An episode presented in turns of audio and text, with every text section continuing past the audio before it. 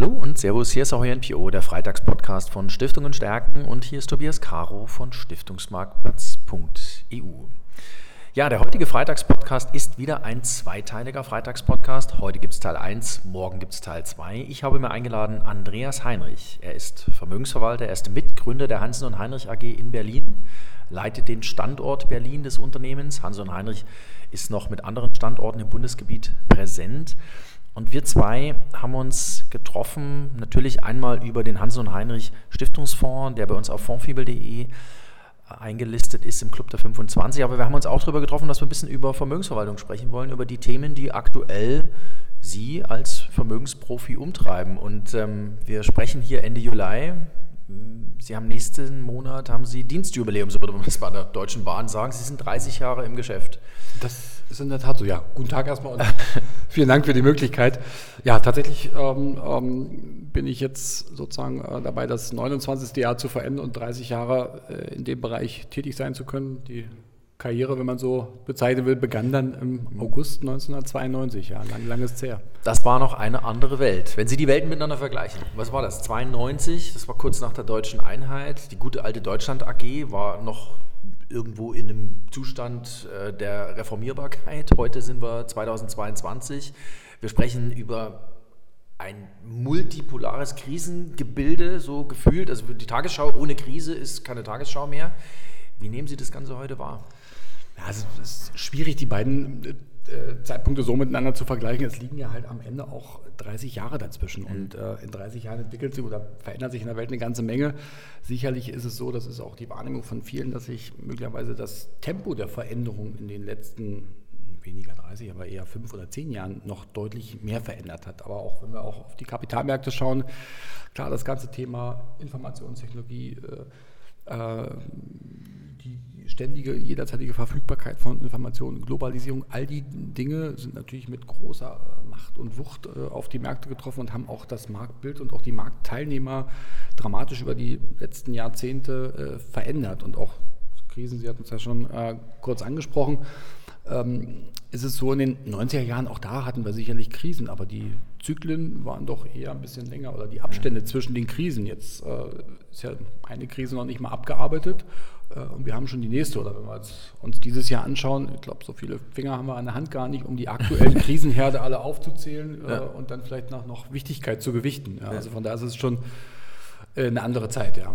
Also würden Sie tatsächlich sagen, das ist, wir, haben, wir sind mit einer komplexen Welt konfrontiert. Früher war sie vielleicht kompliziert, heute ist sie komplex, kann man das so sagen? Das, wenn man es ganz kurz reduzieren müsste, kann man so sagen, dass ganz so einfach ist es nicht, aber es ist äh, schon äh, deutlich komplexer geworden und äh, es liegt aber auch daran, dass halt auch äh, viele Informationen zu vermeintlich unwichtigen Themen jedem äh, auf der Welt zu jeder Zeit zur Verfügung stehen. Also um mal dieses Zitat zu bemühen, früher war es tatsächlich äh, nicht relevant, ob in China ein Sack Reis umfällt. Heute wird ja sofort online irgendwo gezeigt und man kann sich darüber überlegen, ist das jetzt relevant, ist das wichtig, ist das positiv, ist es negativ. Also von daher, ja, äh, es ist schon deutlich komplexer geworden. Ja, und auch die Informationsfülle und was wir halt alle immer noch lernen müssen, äh, aus den Informationen die wichtigen, die unnötigen und die mhm. wichtigen Dinge rauszufiltern und dann auch entsprechende Entscheidungen zu treffen. Ich glaube, das ist die Schwierigkeit. Also wir sind ja auch auf Social Media unterwegs, auf Twitter, LinkedIn und Xing und ähm, ich habe zuletzt immer häufiger mal gelesen von Menschen, dass sie sagen, ja, so dieser Digital Detox, Information Detox, also sich ein bisschen davon loszulösen, jeden Tag, zu jeder Minute, jeder Stunde Informationen aufzunehmen, das hilft tatsächlich, mhm. um den Blick ein bisschen zu klären um den wieder klar zu kriegen. Ja. Ähm, wenn wir uns mit den Themen, die Sie jetzt als Vermögensverwalter umtreiben, mal so ein bisschen befassen. Wir sitzen hier an einem Donnerstag. Gestern war Mittwoch, äh, der 23.07. Gestern hat die FED in den USA die Zinsen erhöht um 0,75. Das heißt, wir haben in den USA wieder einen Leitzins oberhalb von 2%, der bewegt sich dann im Korridor oberhalb von 2%. Ähm, die Märkte haben positiv reagiert. Ähm, wie beurteilen Sie das, was wir momentan vor der Brust haben? Was ist das? Also wir reden in Deutschland, glaube ich, viel über Inflation. In den USA weiß ich gar nicht, ob das so hart diskutiert wird. Was ist das für ein Bild? Wie, wie nehmen Sie das Ganze momentan wahr? Ähm, ja, wir haben schon auch einen gewissen Shift, was die äh, Systeme, gerade äh, Inflation oder auch Zinsseite betrifft. Wir haben uns ja auch daran gewöhnt und äh, selbst in meiner relativ langen Laufbahn, jetzt von knapp 30 Jahren, hatte ich von der Tendenz ja fast immer nur mit stabilen Rentenmärkten mit sinkenden Zinsen zu tun. Mhm. Und das äh, haben wir jetzt eben nicht. Also es, es, war klar, dass das irgendwann mal kommen musste, dass die Zinsen nicht unbegrenzt weiter sinken. Oder wir haben ja das Experiment auch der Notenbanken gesehen, wie es mal aussieht mit Negativzinsen, was ja mathematisch ein bisschen schwierig ist. Und man hat auch gemerkt, dass die Realität damit äh, wenig klarkommt. Und wir haben jetzt da einfach diesen äh, Shift, dass die Zinsseite sich komplett verändert hat und wir jetzt einfach auch wieder mit steigenden Zinsen zu tun haben. Das mhm. ist sicherlich ein Thema, was im Normalfall schon eher gekommen wäre, denn die FED hatte ja schon begonnen im Jahr 2018 mhm. äh, an der Zinsseite etwas zu tun. Dann kam uns die Pandemie äh, ein Stück weit auch in der Richtung dazwischen und hat das Ganze nochmal, ja nicht verhindert, aber ein Stück weit verschoben. Und jetzt äh, äh, versuchen wir einfach mithilfe der Geldpolitik der Notenbanken das ganze System ein Stück weit auch äh, zu normalisieren. Denn wir dürfen auch nicht vergessen, es sind ja Billionen auch an Geldern durch die verschiedensten Ankauf- und Quantitative Easing-Programme in die Märkte reingegangen, was wir auch in, in vielen Assetklassen gesehen haben, äh, wie die Preise sich dort entwickelt haben. Und jetzt versucht man das Ganze ein Stück weit auch zu normalisieren. Erschwerend kommen natürlich dann die Geopolitik, die Pandemie, Inflation zahlt noch dazu, die teilweise Zinsentscheidungen begünstigen oder auch eher dagegen sprechen, was die Sache echt auf der einen Seite schwierig macht, auf der anderen Seite, wenn ich jetzt die Anlegerbrille raushole, durchaus auch spannend, weil es ja nicht nur Risiko bietet, sondern auch eine ganze Menge von Möglichkeiten. Mhm. Das heißt, Sie sehen das gar nicht, also ich lese, ich höre ein bisschen raus, Sie sehen das auf der einen Seite kritisch, dass notenbankseitig so viel gemacht wurde, dass wir so viel Liquidität in die Märkte gepumpt haben. Auf der anderen Seite, jetzt wo Luft rausgelassen wird, ergeben sich Chancen. Wir haben die Märkte gesehen, es ist jetzt ordentlich runtergegangen oder sagen wir es, es ist ein Stück weit runtergegangen, ordentlich noch nicht, aber wir sind doch ein ganz gutes Stück von den Hochkursen, was die Aktienseite angeht, weg und auch auf der Rentenseite ist ja einiges mhm. passiert. Da gibt es auch wieder Coupons. Absolut. Also die Aktienseite würde ich mal sagen, das ist möglicherweise der normale Lauf der Dinge. Wir haben uns vielleicht eher nur daran gewöhnt, dass über so sieben, acht, neun Jahre die Kurse immer schön steigen, aber äh, zu, einem, wie zu einem normalen Konjunkturzyklus gehört es auch beim Aktienmarktzyklus dazu, dass mhm. die Kurse nicht nur steigen, sondern auch mal fallen. Und das mhm. ist in diesem Jahr äh, passiert, vielleicht in kurzer Zeit relativ stark, deswegen ist das erschreckend, aber wer sich sag mal, die letzten 10, 15 Jahre mit den Kapitalmärkten beschäftigt hat und sagt, okay, von, äh, von der Finanzkrise über die Schuldenkrise in Europa haben wir ja in regelmäßigen Abständen äh, damit zu tun gehabt. Neu ist tatsächlich äh, die Zinsseite. Ähm, dass wir doch in sehr, sehr kurzer Zeit äh, schnelle Anstiege haben, insbesondere vor dem Hintergrund, dass die breite Masse in den letzten Jahren sich eher daran gewöhnt hat und nicht davon ausging, dass die Zinsen so schnell äh, mhm. steigen und dann entsprechend auch positioniert waren. Und der Hebel, wie er im Positiven die Jahre funktioniert hat, funktioniert jetzt halt im, im negativen Sinne. Also so mal als Stichwort äh, Duration ist es halt so, ein Prozent Zinsanstieg hört sich erstmal harmlos an. Bei einer zehnjährigen Bundesanleihe reden wir aber über Kursrückgänge erstmal von 10 Prozent. Mhm. Und äh, das ist dann schon erstmal ein bisschen äh, drastischer. Mhm. Das heißt, wenn Sie jetzt mit äh, Stiftungen heute sprechen, ähm, wir haben nächstes Jahr die Stiftungsrechtsreform vor der Brust, ähm, über welche Themen sprechen Sie momentan mit denen ihr? Dieses Thema realer Kapitalerhalt, also den Stiftungsstock einmal erhalten, aber natürlich auch leistungsfähiger machen langfristig. Denn der Stiftungsstock, ich finde, er wird immer ein bisschen ignoriert als, ähm, sagen wir mal, Kapitalmasse, die natürlich auch wachsen soll. Oder ist es eher das Thema, wo kriege ich denn noch Ausschüttung her? Denn ich brauche ordentliche Erträge für meine tägliche, monatliche Liquiditätsplanung. Ähm, was sagen Sie denen? Ähm, wo, wo, wo stellen Sie die heute auf? Zunächst mal muss man sagen, dass die, die Themen, die wir mit den Stiftungen diskutieren, völlig marktunabhängig eigentlich immer dieselben sind. Denn die Stiftung hat ja sozusagen sich gegründet, die hat eine Satzung, die hat einen Stiftungszweck. Der mhm. verändert sich ja nicht, nur weil die äußeren Umstände mhm. an den Märkten sich verändern. Und Sie haben es gerade angesprochen, die beiden Hauptpunkte sind Kapitalerhalt, in Klammern, Klammern realer Kapitalerhalt, wenn wir vielleicht gleich mal über Inflation sprechen, wird natürlich bei mhm. Inflationsraten von 7 bis 8 Prozent der reale Kapitalhalt in der kurzen Frist etwas schwieriger und die Ausschüttungsorientierung. Und da sind wir bei der aktuellen äh, Marktlage, dass es einfach ein bisschen ambitionierter, ein bisschen herausfordernder ist, diese beiden Ziele zu erreichen. Und was ein Punkt ist, das besprechen wir tendenziell eher auch mit den Stiftungen, dass die Instrumente, die Wege, um dieses Ziel zu erreichen, nicht mehr die sind, die wir vielleicht vor fünf, sechs Jahren eingegangen mhm. sind. Wenn wir einfach sagen, bis zu diesem Jahr waren die letzten vier, fünf Jahre eher auch davon geprägt, mehr auf der Aktienseite zu machen, weniger auf der Anleihenseite, weil mhm. einfach die Zinsen rückläufig waren und wir damit weniger Coupon und weniger äh, Erträge generieren konnten und man musste einfach auf der Aktienseite schauen, wie man das Kursverhalten der Aktien etwas risikomanagementmäßig mhm. gut managt. Das hat sich jetzt ein Stück weit auch nach vorne äh, verändert. Ähm, äh, dass äh, einfach durch die Tatsache, dass die Zinsen jetzt gestiegen sind, wir einfach auch wieder Einnahmen aus dem Bereich generieren können. Und von heute nach vorne ausgerichtet bietet das Segment auch für Stiftungen durchaus wieder Möglichkeit. Und wir würden jetzt auch vielleicht einen höheren Rentenanteil mhm. mit den Stiftungen mal diskutieren, als wir es vor einem halben, dreiviertel Jahr gemacht haben. Okay, das ist interessant. Und jetzt haben Sie gerade schon das Stichwort Inflation genannt. Wenn ich jetzt eine Stiftung bin, ähm, schlag früh die Zeitung auf oder kriegt ein Handelsblatt-Newsletter, ähm, dann steht da natürlich drin, Inflation, was weiß ich, 7, 8, 9 Prozent. Mhm. Da kriege ich erstmal, fällt mir die Kinnlade erstmal runter. Und ich habe natürlich Angst, dass das so bleibt. Wie sortieren Sie denn das Thema Teuerung aus dem, was wir aktuell sehen für die nächsten paar Jahre? Äh, ich höre, dass es Basiseffekte gibt, sodass wir nächstes mhm. Jahr von den äh, großen Zahlen jetzt ein bisschen runterkommen. Ähm, auf der anderen Seite müssen die Zinsen trotzdem wahrscheinlich noch ein Stückchen steigen. Also da haben wir noch nicht das gesehen, was wir. Wie, wie sortieren Sie es für sich ein?